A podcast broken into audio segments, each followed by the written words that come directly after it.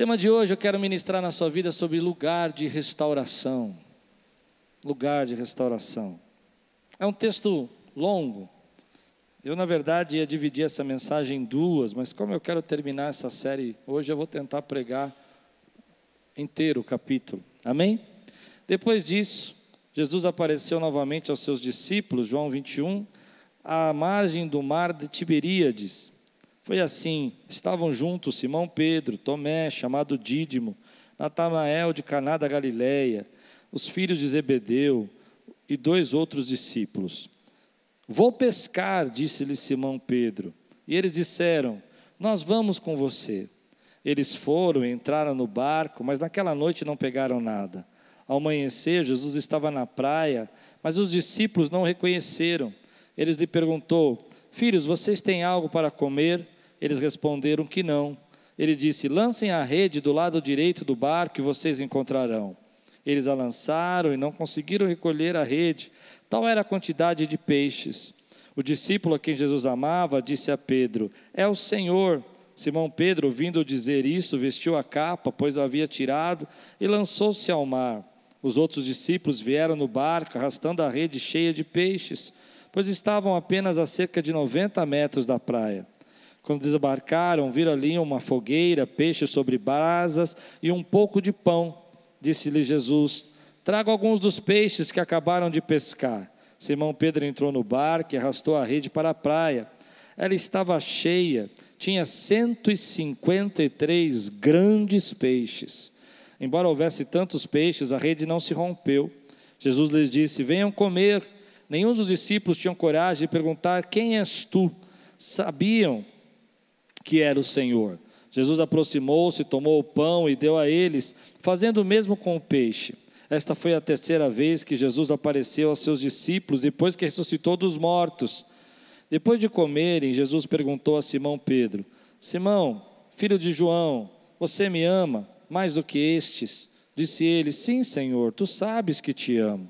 Disse Jesus: Cuida dos meus cordeiros. Novamente Jesus disse: Simão, filho de João, você me ama? Ele respondeu: Sim, Senhor, tu sabes que te amo. Disse Jesus: Pastorei as minhas ovelhas. Pela terceira vez ele disse: Simão, filho de João, você me ama? Pedro ficou magoado, pois Jesus lhe ter perguntado pela terceira vez: Você me ama? E lhe disse: Senhor, tu sabes todas as coisas e sabes que te amo. Disse-lhe Jesus: Cuida das minhas ovelhas. Digo a verdade quando você era mais jovem, vestia-se e ia para onde queria. Mas quando for velho, estenderá as mãos e outra pessoa o vestirá e o levará para onde você não deseja ir. Jesus disse para indicar o tipo de morte com a qual Pedro iria glorificar a Deus.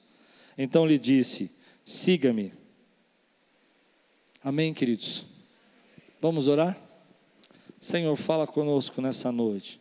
Traz a tua palavra ao nosso coração. Que venha o teu espírito, que venha, Senhor, a tua graça, que venha, Senhor, tua revelação que nós precisamos para viver hoje. Unge, Senhor, a nossa cabeça com óleo, transborda o nosso cálice, Senhor. Vem, Senhor, e alimenta a alma e o coração de cada, cada ovelha tua aqui, Senhor. Em nome de Jesus. Amém. Eu tenho grande prazer nesse texto. Eu diria para vocês que nos últimos tempos esse texto tem sido um dos textos mais importantes para mim. Você sabe que nós temos textos na nossa vida que marcam uma fase da vida. E esse texto tem marcado uma fase da minha vida. Eu recebi algumas palavras proféticas através desse texto. E quando você tem um texto que é muito importante, para você, é difícil de você pregar, porque tem tanta coisa aqui tremenda de Deus que Deus falou nos últimos três anos comigo, que toda vez que eu olho para esse texto eu tenho um misto de alegria, de saudade, de impacto, de bênção de Deus. Essa é uma cena linda. Você imagina que se João não tivesse colocado esse texto aqui, não tivesse escrito esse capítulo, o último capítulo, esse último encontro que nós sabemos ali é, no Evangelho de João, Nós sabemos que em Atos dos Apóstolos existe outro, outro encontro, onde Jesus vai ascender o céu. Mas se João não tivesse colocado esse encontro, nós não saberíamos o que teria acontecido na restauração de Pedro. Nós íamos ver a restauração de Pedro sem saber o que aconteceu. Nós íamos saber, bom, Pedro está pregando aqui em Atos dos Apóstolos, Pedro está vivendo essa, esse momento aqui com o Espírito Santo, mas o que, que aconteceu no processo? E você sabe que a gente veio estudando João, e você conhece a história, você percebe que já é o terceiro encontro, diz o texto. É o terceiro encontro. O primeiro encontro, portas fechadas. Segundo encontro, portas fechadas. E agora Deus havia, Jesus tinha dito a eles que para eles irem na frente, na direção da Galiléia, para esperar Jesus lá. E eles foram. Mas ainda há um sentimento de confusão, de fracasso, de tristeza, de perda, de não saber. Embora Jesus está ressuscitado, você percebe pelos textos que João está dizendo é que as portas fechadas, eles ficaram trancados, eles ainda não estão seguros do que está acontecendo, ou que tudo que está acontecendo. Há um misto de frustração. Ah, quando Jesus em Marcos fala para Pedro né, e os discípulos irem para Galiléia, o texto diz que Jesus fala para eles: olha, vão adiante, né, chamem os discípulos e a Pedro. E a ideia desse texto de Marcos, capítulo 16, é que talvez Pedro nem se sentisse mais um discípulo. Ele não teve um momento ainda de encontrar com o Senhor e bater uma conversa, falar com Ele sobre aquilo que ele tinha feito. Ele tinha negado, ele tinha não só negado, mas ele, ele tinha praguejado. Na terceira vez antes do galo cantar, ele foi tão irado que ele chegou a negar, mas mais profundamente com isso, a, a amaldiçoar ou, ou praguejar aquilo que ele era como discípulo. E se você olha o texto, você vai perceber que a Bíblia vai dizer para nós que João havia entrado ali e que ele já tinha sido reconhecido como um discípulo. Ele já sabia que ele era um discípulo de Jesus, João, e que ele tinha entrado ali no, na, na, parte do Sinédrio, onde Jesus estava sendo julgado, e que Pedro nega, mesmo tendo sotaque, mesmo falando igual. Então foi uma, um, algo profundo que aconteceu. E um pouco antes, Pedro tinha dito: Olha, você, é, eu morreria pelo Senhor.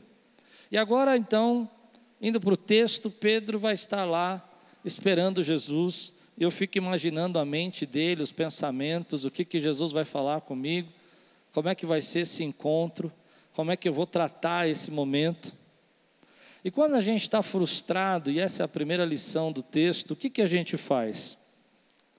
Qual é a nossa atitude quando as coisas parecem que não estão dando certo?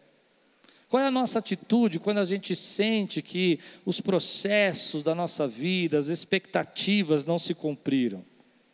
Pedro olha para aquele momento e diz assim: Vou pescar. E essa ideia de ir pescar é o que mais me marca nesse texto. Porque quando as coisas não estão indo bem para nós, naturalmente, como seres humanos, nós queremos voltar para as nossas áreas seguras, aquilo que a gente domina. Não é assim que a gente faz? Quando alguma coisa não está dando certo, você quer ir para um lugar seguro. Você quer estar num ambiente que você sabe que você se sobressai, que você se sente bem. Pedro vai então pescar, porque quando Jesus chamou Pedro, ele era um pescador. E foi assim que Jesus encontrou Pedro, pescando. Mas o interessante é que ser líder é perigoso. E quando você lidera a partir da sua frustração e dos seus medos e dos seus traumas, você leva pessoas com você. E é isso que eu acho legal nesse texto, porque Pedro diz vai pescar, e uma, um, grupo de pessoas que não tinham nada a ver com o pescador disseram: Vou também. Vou também. E eu fico imaginando o que, que esse povo foi lá fazer. Eu entendo que Pedro, frustrado, queira voltar para o seu lugar de conforto. Mas eu não consigo entender como as pessoas seguem os outros sem entender o que os outros estão fazendo. Eles estão tão perdidos que eles não sabem o que vai ser o futuro deles. Eles entregaram a vida toda para o Senhor. Eles abriram mão das suas empresas, eles abriram mão dos seus negócios, eles abriram mão das suas carreiras, eles abriram mão das suas expectativas, eles sonhavam com um Messias. Você pode imaginar o que estava na cabeça desses homens? Eles estavam dizendo: não, esse, esse homem, ele multiplica pão, ele vai ser o rei. Agora chegou a nossa vez, é o nosso dia. Olha o que ele faz: ele pega uma pessoa que não tem mão e faz a mão surgir. O que, que é impossível para esse homem? O que, que ele não pode fazer? E de repente ele percebe que tudo aquilo que eles tinham de expectativa não está acontecendo. Então você vai e vai buscar aquilo que se sente inseguro, que é pescar. Ou seja, eu vou faltar às minhas práticas antigas. Mas deixa eu dar uma palavra para você. Eu nem comecei a pregar ainda, só estou contando história. Sabe, esse sentimento de fracasso que faz a gente querer voltar no, no, lugar seguro e abandonar os planos de Deus, eu quero dizer uma palavra para você que se sente assim. Se tem alguém aqui assim, ouça o que eu vou dizer. Deus nunca vai fazer você andar para trás. Quem pode dizer amém por isso? Ele vai fazer você avançar. Por isso há uma pregação linda, por isso que essa palavra me marca eu tenho que tomar cuidado, porque eu sou influenciado por essa mensagem de um pastor querido aí, que famoso, que ele fala que essa foi a última noite do barco de Pedro. Porque ele vai voltar para o barco, porque o barco foi onde ele começou a carreira dele, mas o barco não era o destino dele. O destino de Pedro é ser pescador de almas. E hoje eu quero dizer para você que está se sentindo frustrado, que está se sentindo triste, está tentando voltar para as suas práticas antigas, Deus tem um destino maior para a tua vida. Ele volta para lá porque lá ele sabe que ele domina. Ele volta para lá porque lá é seguro, mas lá não é o lugar dele. Então você às vezes quer se esconder, você quer voltar para as coisas que você sempre fez. Você diz: Não, eu vou voltar para a minha carreira antiga, eu vou abandonar isso, eu vou abrir mão daquilo. E Deus está falando: Não, querido, você não entendeu. Eu sou Deus que te chamei. Esse barco não é o teu destino, esse lugar onde você se sente seguro, não é aí que eu vou colocar você. Eu tenho algo maior para fazer na tua vida. Então eu gosto, eu falei que esse texto mexe comigo por isso, porque às vezes eu fico me sentindo como Pedro. As coisas dão errado, eu falo, não, não, não vou mais pregar desse jeito. As coisas estão dando errado, eu não vou mais falar assim. As coisas estão dando errado, eu não vou mais investir nisso. E Deus está dizendo, ei, para com isso. Fui eu que chamei você. Você está querendo ir ficar no cantinho quentinho, mas não é no cantinho quentinho que eu vou colocar você, eu vou colocar você nos projetos que eu tenho para mim e esse barco não te pertence mais. E aí está uma chave que eu queria ministrar para a tua vida. Na primeira noite que Jesus encontra eles, e eles são chamados, Pedro é chamado, ele fracassa.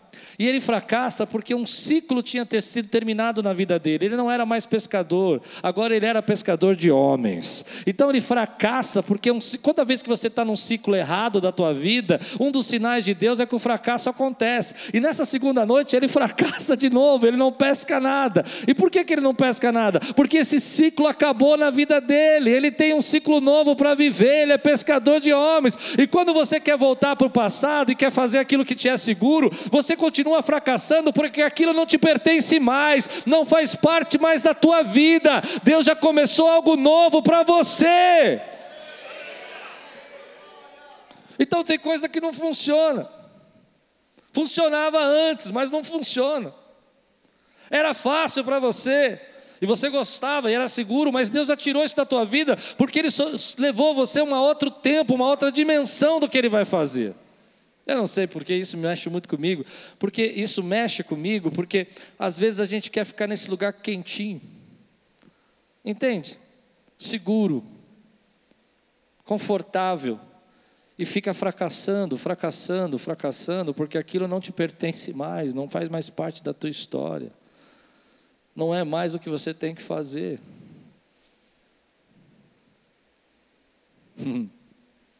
Hoje Deus está dizendo para você, que se sente assim: eu não vou fazer você andar para trás. Esse barco não pertence mais a você. Teu negócio não é mais pescar peixe.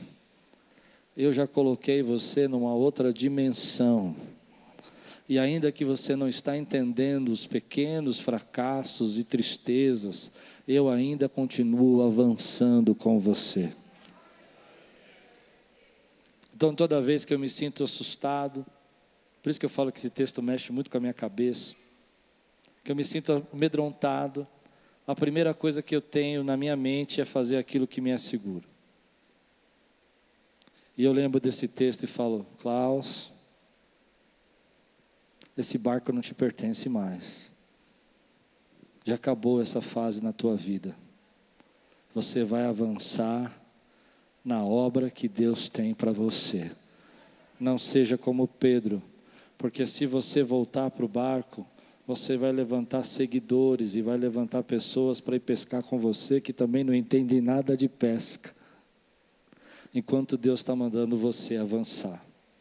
Eu queria ir mais fundo nisso. O que Deus está dizendo para nós, querida, é que ainda que você se sinta inseguro, Ele tem projetos, planos e sonhos para a tua vida. E que você precisa continuar caminhando na direção disso. Ele vai para o barco porque ele está frustrado. Como muitas vezes eu quero ficar quietinho, escondidinho. E Deus fala: fala. Eu me lembro uma vez que eu fui pregar numa igreja. e foi muito ruim ruim. Não era uma igreja, era um casamento. Foi ruim. Foi ruim. Eu não sei porquê, mas foi muito ruim. Eu não estava em pecado, nada, mas foi ruim. E eu me lembro quando eu acabei de pregar, uma frustração bateu no meu coração. E eu falei: sabe de uma coisa? Eu não prego mais para fora, eu não vou mais lugar nenhum. Não é assim que a gente faz. E Deus está dizendo para mim: não, querido, eu vou usar essa tua dor, eu vou usar esse momento da tua vida para levar você ao plano e o destino que eu tenho para você. Então, tem duas cenas desse texto que eu vou contando para vocês, que são lindas. A primeira é que eu fico imaginando a consciência de Pedro e daqueles homens. Todos eles tinham abandonado Jesus e tinham negado Jesus. Todos eles tinham, de uma certa forma, não negado, Pedro negou Jesus, mas os outros fugiram, ficaram amedrontados, ficaram assustados. Não ficou ninguém com Jesus, não é verdade? Não teve ninguém com ele. E o que, que você imagina se as pessoas te abandonam, se as pessoas te rejeitam? O que, que você imagina que um rei faria? Pense comigo. Um rei que foi negado pelos seus súditos, um rei que foi abandonado pelo seu exército pelos seus discípulos, ou um mestre que foi abandonado. O que, que você acha que um rei deveria fazer? O que um rei faria? Eu acredito que muitos de nós olharíamos para isso assim: ah, o rei ia mandar sofrer, castigar, matar. E aqui tem uma lição de restauração, logo no versículo 4 e 5. Olha o que acontece. Ao amanhecer, aquela noite toda pescando, no lugar errado, no propósito errado, ao amanhecer, Jesus estava na praia, mas os discípulos não reconheceram. E ele lhes perguntou: Filhos, filhos, sabe como o Rei dos Reis e Senhor de Senhores chamou esses homens covardes? Filhos. Eu não sei se isso é poderoso para você, mas para mim é muito poderoso. Eu fico imaginando Pedro assustado, pensando na repreensão que ele ia tomar, e escuta Jesus falando: Filhos, filhos. Deus não nos rejeita, meu irmão. Deus sabe dos nossos medos, Deus sabe dos nossos fracassos. Deus sabe das vezes que nós não nos posicionamos como nos deveríamos posicionar. E nesse texto ele vai mostrar para nós que ele vai receber esses discípulos covardes, chamando de filhos. Hoje ele chama você de filho. Eu não sei o, o buraco que você entrou, mas ele chama você de filho. Eu não sei as confusões que estão na sua mente, ele chama você de filho. Eu não sei as dúvidas, eu não sei se você já negou o Senhor alguma vez para alguém, eu não sei, mas eu sei que Ele está chamando você de filhos. Se ele fosse um rei comum, ele dizia assim: venha cá, vocês, bando de covardes, e agora eu vou castigá-los. Venha cá, vocês que não são fiéis à minha palavra. Ao invés disso, ele diz: olha, venha cá, filhos. E aí é uma cena linda que a gente passa desapercebido, por isso que eu falei que esse texto mexe comigo emocionalmente também, porque nesse texto está dizendo que ele tem um braseiro. Jesus está lá já com a brasa pronta, a brasa pronta e já assando peixe. Mas o braseiro é importante no texto, porque só tem duas vezes no Novo Testamento que aparece a palavra braseiro. E a primeira palavra braseiro, na primeiro texto que aparece, aonde é? Pedro se aquecendo ao lado de um braseiro. E o que Pedro faz se aquecendo ao lado de um braseiro? Nega Jesus. Jesus prepara o braseiro como quem dissesse assim: Eu sei que num braseiro você me negou, mas num braseiro você vai ser restaurado por mim também esse fracasso, esse sentimento de se esconder. Jesus está dizendo aqui: olha, eu preparei um braseiro, porque eu sei que naquela noite você fez o que fez e me negou, e, e a Bíblia diz que quando ele olha nos olhos de Jesus, na terceira vez que ele nega, ele se encontra, e quando ele encontra os olhos, não é porque o galo canta que ele lembra do que Jesus falou, é porque ele encontra os olhos de Jesus, e quando ele encontra os olhos de Jesus, ele lembra do que Jesus tinha dito para ele, que toda aquela empolgação, que ele não ia negar, e tudo aquilo que ele disse que ele não ia fazer, queria morrer, ele encontra, ele lembra que antes do galo ele ia negar, e agora ele vê um braseiro e ele vê um peixe ali sendo assado. Mas deixa eu voltar um pouquinho para trás. Antes disso, Pedro está no barco, João está no barco, e quando Jesus grita: Filhos, tem alguma coisa para comer? E aqui é uma segunda ou terceira lição, já me perdi que lição que eu estou.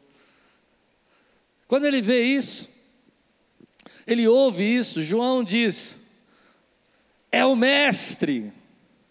E eu gosto dessa cena. Por que, que eu gosto dessa cena? Porque João é um adorador. João é aquele que reconhece, reclina a cabeça na, no peito de Jesus. João é aquele que é chegado de Jesus. Ele consegue reconhecer pela voz. Eles estão a 100 metros de distância e ele reconhece que é Jesus. Ele fala: é o mestre. Mas aqui tem uma revelação poderosa para nós. João reconhece que é Jesus, mas ele não faz nada. Pedro, quando ouve que é Jesus, apesar de todo o sentimento e toda a emoção do texto, ele se veste e ele pula. E aqui tem uma palavra de Deus para a nossa vida. Querido, às vezes Deus está trazendo a você revelações novas, pensamentos novos, ideias novas. Deus está falando com você, mas se você não pular, se você não ir na direção da voz, você pode ter revelação, mas outros que não tiveram a revelação vão chegar primeiro. E essa é uma lição que Deus tem falado na minha vida. Quantas vezes nós recebemos uma revelação de Deus poderosa, uma revelação, uma palavra de Deus, e nós não fazemos nada com isso, como João, nós sabemos que Deus está falando no nosso coração, e nós dizemos assim: uau, que mensagem, que palavra, mas nós não pulamos. Nós não pulamos. Nós não entramos naquilo que Deus está falando conosco. Eu não quero viver de revelações que eu não tenho ação. A revelação que Deus vai trazer para a minha vida hoje vai gerar uma ação na minha vida. Eu não quero ficar preso no meu fracasso, escondido no meu cantinho, porque lá é seguro. Eu quero viver o que Deus tem para fazer na minha vida, porque eu sei que Ele me chama de filho, apesar de todos os problemas e lutas que eu posso passar mas eu sei que muitas vezes Deus está trazendo a revelação para mim, a criatividade, o pensamento, está dizendo a minha voz, eu estou falando com você, sou eu quem falo, se levanta, se posiciona, mas eu não pulo na direção da voz dele. E é por isso que durante muito tempo a minha vida ficou travada. Não era por falta de revelação, não era por falta de entender o que Deus queria falar comigo, é porque não tinha ação, porque revelação sem atitude não resolve a nossa vida. Hoje Deus quer trazer uma revelação poderosa para a tua vida, mas você precisa pular. E muitos de nós, queridos, vão entender isso que eu estou dizendo. A nossa vida fica no lugar enquanto nós estamos ouvindo o que Deus está falando, mas nós não pulamos. Então, aqueles que são adoradores, ouvem a voz do Senhor. Aqueles que são adoradores, escutam o que Deus está falando. Eu tenho certeza que tem gente aqui me ouvindo agora e ouvindo eu pregar. Enquanto eu estou pregando, você que tem um espírito de adorador, o teu espírito está se movendo dentro do teu coração e você sente Deus falar com você e você sente Deus mover a tua vida, dizendo assim: esse fracasso, esse barco não é o seu lugar, mas se você simplesmente ouvir dizer assim: Ei, eu sei que é Deus que está falando comigo, mas se você não pular na direção do que Deus está falando com você, você chega depois que os outros já entraram na revelação. Então você tem a ideia, mas os outros que executam a sua ideia. você tem os planos, mas você compartilha e você fala: Nossa, eu tenho um plano maravilhoso. E alguém vem e faz o seu plano, porque você tem a revelação mas ele tem ação. E esse texto mexe comigo nessas duas partes, por isso que eu falo que é difícil eu pregar esse texto. Primeiro, porque eu não quero ficar escondido no meu canto, porque eu sei que é isso. Todos nós já passamos momentos que nos sentimos fracassados, queremos ficar escondidos. Mas também eu não quero receber revelações que eu não tenho ação. Nós queremos muita informação. Nós somos uma geração que queremos que Deus fale conosco. Nós somos uma geração que queremos sentir a presença de Deus. Isso é ótimo, é maravilhoso. Mas eu não posso simplesmente viver de uma revelação e outra revelação, eu preciso viver de ação. E às vezes eu sou João. Tem gente que não consegue distinguir a voz do Espírito. Não é que nem você que ouve e sente Deus falando, mas age mediante aquilo que você está dizendo. E às vezes eu sou João porque Deus está trazendo a revelação, eu discerno que é Deus que está falando comigo, mas eu falo, é o mestre. E fico no meu barquinho. E fico no meu barquinho. E fico no meu canto. Pedro pula. E, e deixa eu ministrar isso na sua vida um pouco. Essa palavra fala muito comigo, querido. Hoje, essa noite, você precisa pular. Você precisa entrar na dimensão do que Deus quer fazer na tua vida hoje. Você precisa viver aquilo que Deus está chamando você para viver. Você já tem a revelação, você já tem o toque, você já tem a voz, você já tem o reconhecimento, mas você precisa pular, você precisa entrar nessa dimensão. Muitas vezes eu me sinto como João, Deus já falou comigo, Deus já me deu uma ideia. Eu me lembro uma vez que Deus falou comigo sobre um tema de um livro. Isso antes de eu escrever meu primeiro livro. E eu falei, não, vou escrever o livro. Eu tinha revelação. Mas demorei uns dois anos para escrever e não escrevi. Um dia eu estou na prateleira, eu estou vendo o tema do livro que eu ia escrever. Já aconteceu isso com você? Coisas assim? Passou mais um tempo, Deus me deu um outro tema, também não escrevi. Passou um tempo, eu estava lá, um amigo disse para mim: Olha o livro que eu escrevi. E o assunto era o mesmo assunto que eu tinha pensado escrever. Deus tinha me dado a revelação, mas eu não tinha ação. Deus vai trazer para você agora o ajuntamento entre a revelação e a ação na sua vida. Nós às vezes somos uma igreja, nós como igreja, nós somos às vezes assim. Queremos uma revelação nova. Você precisa pular na última que Deus te deu para que Ele possa trazer uma nova para a tua vida. Mas o texto continua e diz que quando Pedro pula na água, e eu acho isso fantástico, porque eu aprendi isso na minha vida. Não adianta eu querer ouvir a voz de Deus hoje, e ouvir a voz de Deus amanhã, e ouvir a voz de Deus na quinta-feira e no domingo, se eu não pegar isso e fazer alguma coisa com isso e entrar na direção. E o texto diz que quando eles chegam lá, os pescadores pescaram 153 grandes peixes e vão arrastando a rede, a rede não quebrou. E eu gosto desse texto também por isso, porque às vezes a gente não entende que Deus tem pescas milagrosas para nós.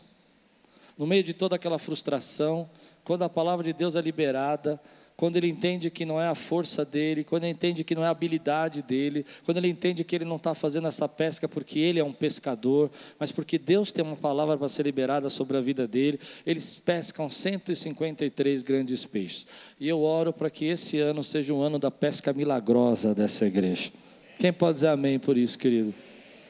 Mas o que eu gosto nesse texto é que quando eles chegam com o peixe, eles estão ainda chegando na praia, o peixe já está assando.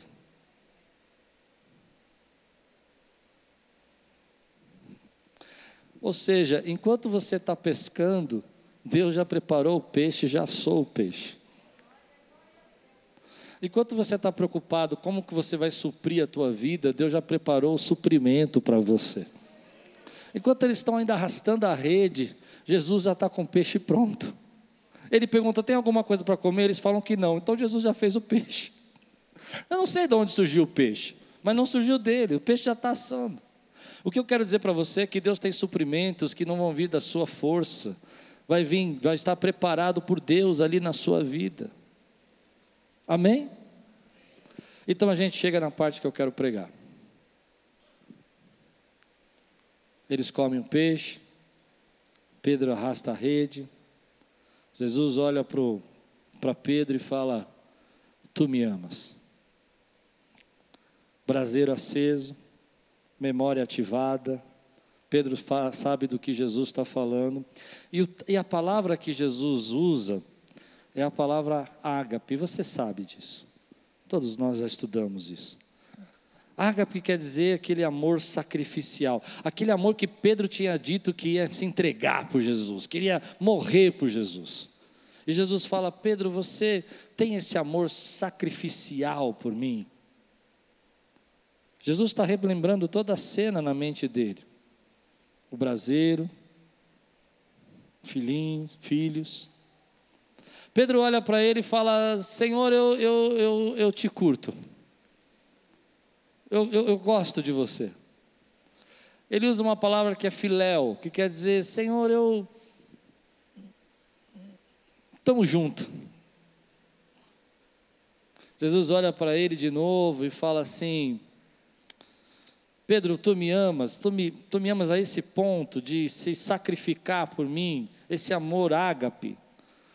Pedro olha para ele e diz: Senhor, seria como nós disséssemos hoje: ah, Eu gosto de você. Mas aí que está a beleza do texto. Então Jesus inverte a frase. Lembra que Pedro negou Jesus três vezes?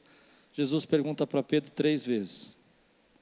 Na terceira vez, Jesus olha para ele e fala: Pedro, você me gosta de mim? Como se Jesus estivesse perguntando para ele assim: é só isso que você tem para oferecer? É só isso que você tem para me dar? E diz o texto que Pedro então fica angustiado e triste, porque ele sabe o que Jesus está falando.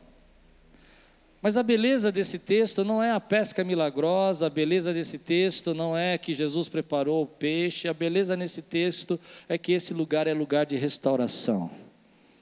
É lugar onde Deus vai restaurar a vida de Pedro. E quando ele diz para Pedro assim: Isso é tudo que você tem para me oferecer, só o filéu, só o te gosto. Pedro, então, magoado, angustiado, ele fala: Senhor, tu sabes que eu te amo. Tu sabes de todas as coisas. E é nesse momento que algo extraordinário vai acontecer na vida de Pedro. É quando ele reconhece as fraquezas, é quando ele reconhece a angústia, quando ele reconhece a dor, quando ele reconhece que ele não é suficientemente capaz de se sacrificar pelo Senhor. É nesse momento que Deus olha para ele e fala assim: então é só isso que você tem para oferecer? E ele fala: Senhor, tu sabes que eu te amo, mas eu não consigo. Em outras palavras, ele está dizendo: eu não consegui. Eu não, eu não, tive coragem, e é nessa hora que eu acho lindo o texto, porque Deus começa a restaurar a vida de Pedro, e você sabe que Pedro depois vai se entregar pelo Senhor e vai pregar ousadamente, porque agora não é a força dele. Antes Pedro achava que ele ia vencer pela força dele, mas agora ele entende que é a capacidade do Espírito Santo que vai vir na vida dele, que vai fazer ele se, se entregar pelo Senhor. E é isso que eu quero ministrar na tua vida, meu irmão. Às vezes os nossos fracassos, as nossas lutas, as nossas batalhas, aquilo que a gente fica com medo e quer ficar confortável, escondido, já não serve mais para a tua vida. Você recebe a revelação, mas você precisa ter ação e ter coragem de enfrentar, porque Deus quer restaurar você. E aquilo que você tentou com a sua própria força não funciona, mas hoje Deus vem capacitar, vem restaurar, vem colocar poder para você poder viver aquilo que Ele planejou Pedro nunca mais vai ser o mesmo, Pedro nunca mais vai voltar naquele barco, não pelo poder dele, não pela força dele, mas porque ele vai ser restaurado pelo poder de Deus. Aleluia! Há poder de Deus para restaurar. Ele vai até ali e restaura. E eu acho incrível isso, porque essa é uma palavra que ficou no meu coração. Será que é só isso que você tem para oferecer? Só esse amorzinho? Só essa vida? Será que é só isso que nós temos para oferecer? Posso ir fundo nisso agora? Será que a gente só tem para oferecer um cântico para o Senhor, uma mão levantada? E Deus está dizendo: não, querido, eu vou capacitar você para você se entregar completamente. Você não consegue se entregar pela tua própria força. Pela tua própria força você quer se preservar, mas o meu poder vem sobre sua vida, e você vai se tornar então Pedro do Atos dos Apóstolos, que prega e não tem medo de pregar, que enfrenta o sinédrio, que não tem medo de enfrentar, porque o poder de Deus opera na sua fraqueza. Às vezes nós achamos que nós vamos fazer as coisas, e aí que as coisas não funcionam. Nós vamos pregar, nós vamos evangelizar, nós vamos ensinar, nós vamos lutar, e a gente não tem força para isso. Mas quando a gente entende que é Deus que derrama a glória dele sobre nós, e que nós mesmos não conseguimos fazer nada de bom, é o Senhor que opera na nossa vida. O apóstolo Paulo diz assim: Que tem você que não foi Deus que te deu? E se você tem alguma coisa, não foi o Senhor que fez? E às vezes a gente não enxerga que foi Deus que fez. Agora Pedro está entendendo: Senhor, eu não tenho força sozinho. E Deus está dizendo: Ok, então eu vou levantar você agora. Agora você está pronto. Você tem ação, você tem a força, mas você precisava do poder. E eu vou derramar poder sobre sua vida. Esse texto mexe comigo por isso. Primeiro, porque nos meus fracassos eu quero me esconder no barco. Quero voltar ao que é seguro. E Deus fala lá no teu lugar, filho. Você tem que enfrentar as lutas. Segundo, que às vezes eu tenho a revelação, mas não tenho ação.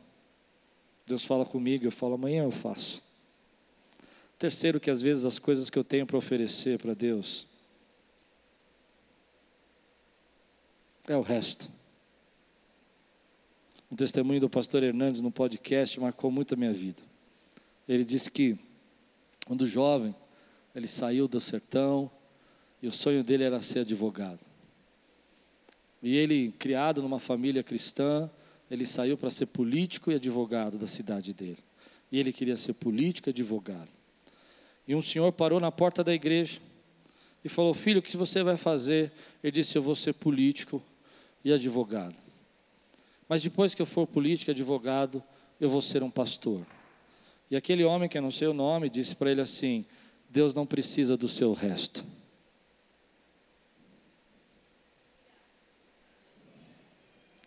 E disse que naquele momento ele sentiu algo do Espírito Santo dizendo para ele que Deus tinha um outro plano para a vida dele. E louvado seja Deus porque ele aceitou o desafio. É só isso que você tem para oferecer. Só um gosto muito, só te curto na rede social. Ou você tem muito mais para oferecer para Deus e Deus sabe disso porque tem muito mais de Deus dentro de você. Então esse texto mexe comigo porque Jesus vai restaurar Pedro. E nessa noite Deus está restaurando pessoas aqui. Deus está restaurando gente que não acredita mais no seu ministério, que porque não acredita no seu ministério voltou para o seu barquinho. Mas essa é a sua última noite naquele barco. Deus tem algo maior para a tua vida. Deus está restaurando pessoas que têm revelações, têm planos, ouvem a voz de Deus, mas lhe falta ousadia e nessa noite Deus vai trazer poder e graça para você fazer o que Deus está mandando você fazer. E vai restaurar pessoas que sentiram esse peso no coração.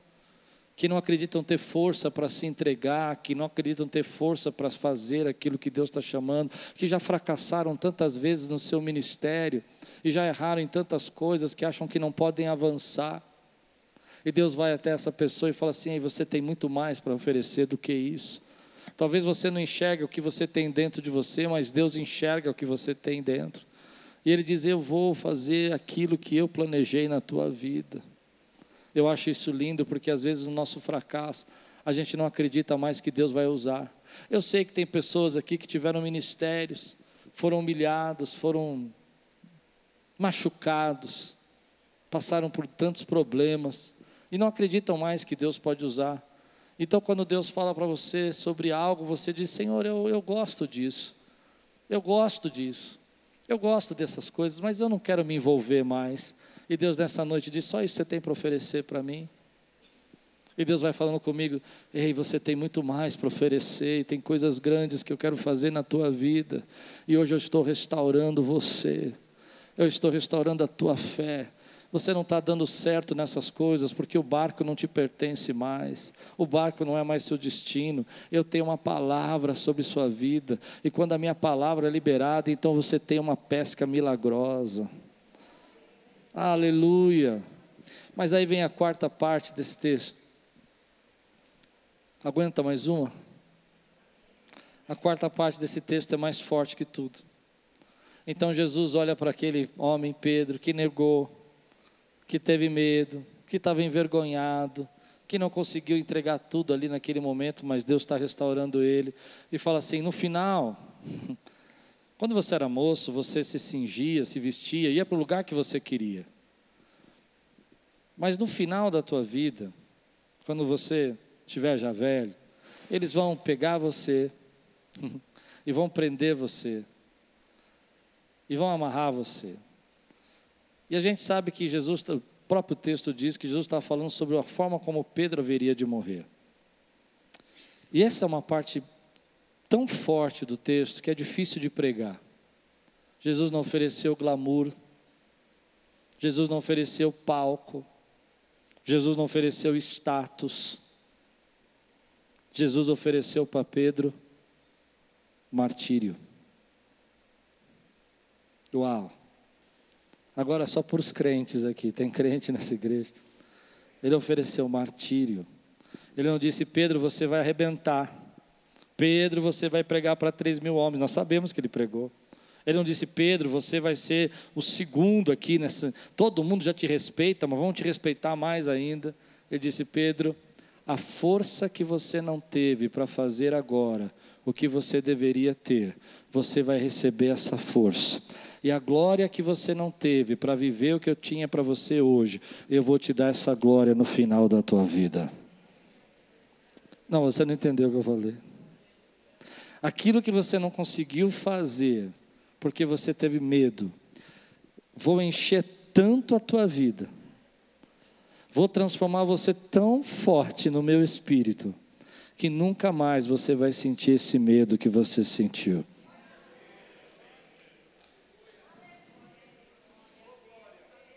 Deus não ofereceu para ele glamour, Deus ofereceu para ele martírio.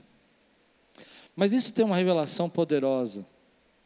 No martírio estava, estava dizendo ali: olha, você está tão triste, tão magoado, porque você não teve coragem de não me negar, porque você teve medo. Mas vai chegar um momento na tua vida que eles vão fazer isso com você, e lá você não vai me negar, porque a minha presença vai estar sobre sua vida e você vai me glorificar pelo jeito que você teria que morrer.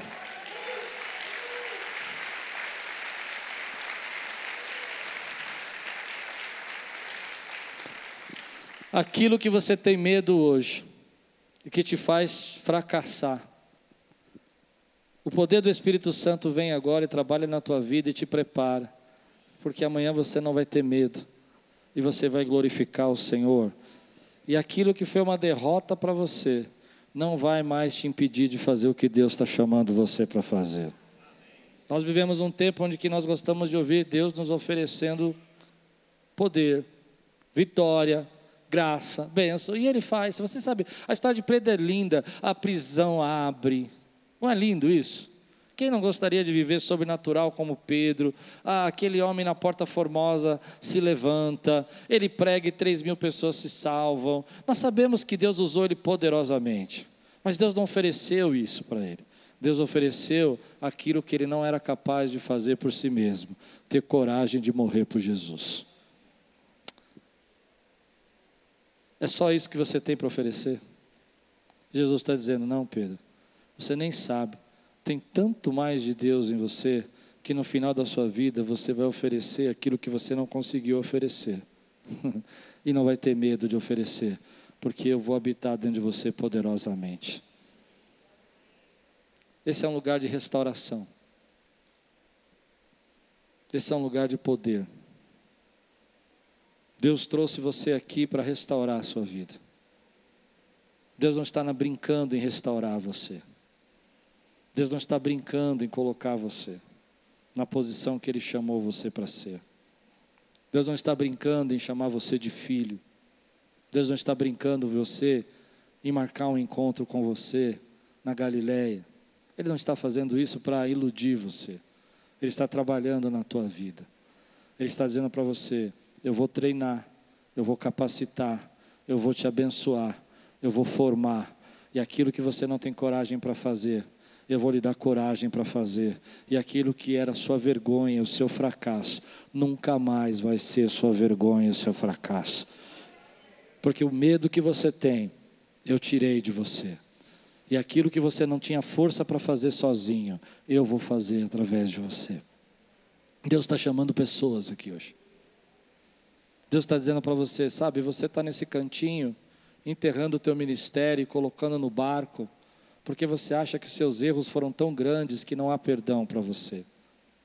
Mas Jesus olha para você e fala: Ei, eu venho até você e te chamo de filho. Você está escondido nas revelações que você tem mas está lhe faltando a ousadia para pular. E Deus está falando, ei, eu vou te dar ousadia para pular. Mas você tem medo de fracassar, de voltar a fazer as coisas que você fez no passado e não ter coragem para enfrentar. Mas Deus diz para você, ei, você tem mais para oferecer do que você imagina. E eu sei que no final você vai sofrer por mim, vai se entregar por mim, vai ser caluniado por mim, vai sofrer lutas por mim, mas vai ser muito feliz, porque vai estar no centro da vontade do Pai para você. Aleluia. Aleluia. Aleluia. Eu vou terminar assim. Hoje eu não vou lhe oferecer glamour. Não vou oferecer status. Não vou lhe oferecer palco não vou lhe oferecer títulos, nem cargos. A única coisa que eu quero lhe oferecer hoje, você está disposto a ser aquilo que Deus sonhou para você? Você está disposto a pagar o preço, a apanhar se for necessário? Entende o que eu estou pregando? Mas entender que Deus tem mais dentro de você do que você imagina. Você está disposto de entender que enquanto você está pescando, Ele já está assando o peixe. E que você está tão ansioso e trabalhando a noite toda, porque Ele já, já tem preparado para você o que você precisa, você só precisa confiar nele. Ele tem a sua família preparada. Sabe, alguns jovens não conseguem se entregar ao Senhor porque acham que Deus não vai preparar o seu marido a sua esposa. A minha esposa chegou só quando eu me entreguei ao Senhor. Quando eu realmente decidi que eu não quero saber de mais nada a não ser Jesus da minha vida, Deus preparou a luta para mim. E às vezes a gente vai achando que nós temos que pescar o peixe, que nós temos que fazer as coisas acontecer, mas Deus já tem um peixe assado lá para nós. Às vezes nós entramos num momento de tanta frustração que a gente diz: Eu não vou mais mexer nisso. Não me fale mais de discípulo, não me fale mais de mestre, não me fale mais de obra, não me fale mais de trabalho, não me fale mais de, de servir. Eu, eu já fiz tudo isso e já sei que foi um problema e as pessoas são ruins. E Jesus fala: Mas você vai me amar tanto, oh aleluia, você vai me adorar tanto, você vai me desejar tanto, você vai me conhecer tanto, tanto que nada disso vai parar você. E aquilo que te machucava, que te dava medo, te amedrontava, vai ser o jeito que você vai mais me glorificar. Amém. Dizendo que a cada palavra que você recebe, a cada gente que te acusa, você faz para Ele, você faz por Ele, você faz porque você sabe quem Ele é, e esse é o Deus da tua vida. Esse é o Deus da tua vida. Eu vou desafiar você a fazer uma entrega hoje da tua vida não porque Deus vai fazer você ter uma pesca milagrosa. E Ele faz. O texto Ele faz. Não porque ele, você vai ter três mil almas se convertendo. Mas porque você vai glorificá-lo com tudo que você é. Com tudo que você tem. Com a sua essência. Você é um adorador. Você é um adorador. Você já gastou tempo demais recebendo revelações sem pular. E hoje, meu querido, ah, eu estou me controlando aqui. Eu estou me controlando. Você precisa pular na direção da voz do Espírito Santo. Você precisa pular. Entrar na dimensão que Deus tem para a tua vida. E você vai dizer, pastor, senhor garante que vai ser fácil? Eu vou dizer, não, não, eu não garanto. Senhor garante que as pessoas vão ser diferentes? Não, não garanto. Você garante que elas não vão mais me machucar, me ofender? E a gente faz, faz, elas não vão reconhecer? Não, eu não garanto. Mas uma coisa eu garanto: você vai estar tão cheio da presença de Deus e tão cheio do poder de Deus que nada disso vai te interessar. O que te interessa é que o Rei dos Reis e Senhor dos Senhores seja glorificado através da tua vida. Jesus está oferecendo hoje você status. Ele está dizendo para você: você vai ter a vitória dos teus medos, você vai ter a vitória dos teus fracassos, você vai conseguir fazer aquilo que te amedrontava, que fazia você diante de uma de uma, de uma, de uma mulher que estava cuidando, de uma, de uma empregada da casa, fez você ficar tão assustado de me negar e praguejar e negar todos os milagres. Amanhã você vai estar diante do sinédrio, que podem realmente fazer alguma coisa, e você vai falar: importa mais agradar a Deus do que aos homens. Você tem mais para oferecer? Aqueles que têm mais para oferecer, e hoje Deus está falando com você para você pular na direção do Espírito Santo. Se você já reconheceu que Jesus está falando com você, fica de pé no teu lugar, quero orar com você. Só com aqueles que Deus está dizendo, ei, essa noite é noite de você pular. Se não é com você, fica sentado, que esse é um apelo específico. Eu não sei. Eu vou perguntar mais uma vez. Jesus não está oferecendo para você status e poder. Ele está oferecendo para você luta. Vale a pena? Vale a pena? Vale a pena? Eu vou ser sincero. Quantas vezes Deus me abençoou? Essa semana eu recebi um post na internet e a pessoa me, chamou, me xingou de todos os nomes. Todos os nomes, todos os palavrões que existem na face da terra estavam lá. Não sei porquê. Eu não bloqueei, não cancelei nem nada. Mas eu fiquei feliz que no meio ela falou: Embora você seja um pregador magnífico. Achei muito legal. Ela me xingou tudo primeiro, depois falou: Embora. Você vai ser xingado. Vai ter gente que que vai falar, vai pôr o dedo na tua cara e falar: Você não é crente de verdade. Mas a pergunta é: Por que estamos aqui? Estamos aqui porque sabemos quem Ele é. Estamos aqui porque somos adoradores e identificamos a voz dEle. Estamos aqui porque um dia pulamos do nosso bar e abandonamos as nossas velhas práticas, as nossas vidas que ficaram no passado para viver aquilo que Deus tem para nós. E a pergunta que eu quero fazer para você: vale a pena? Pessoas vão falhar com você, vale a pena? Hoje Jesus pergunta para você: Você me ama? Você me ama ainda que você não fizer tudo o que você espera? Você me ama se eu não for o libertador como você imaginou? Você me ama se eu não for o rei que vai tirar o, o braço de ferro dos romanos sobre o povo de Israel. Você me ama se eu não fizer aquilo que está na tua cabeça. Você me ama se eu fizer aquilo que está na minha cabeça, ainda que você não concorda. Você me ama se eu fizer aquilo que eu fui chamado para fazer, ainda que não faz parte do seu entendimento que eu tenho que fazer. E aí você responde: ainda que eu não saiba o que o Senhor está fazendo na minha vida ainda não sabe por que tem que ser assim, ainda que eu não entenda por que, que o Senhor não fez do jeito que eu esperava, tu sabes que eu te amo. Só os que estão prontos para falar essa frase comigo, levante sua mão bem alta e diga a seguinte frase: ainda que eu não entenda, ainda que não faça sentido, tu sabes. Termina a palavra que eu te amo.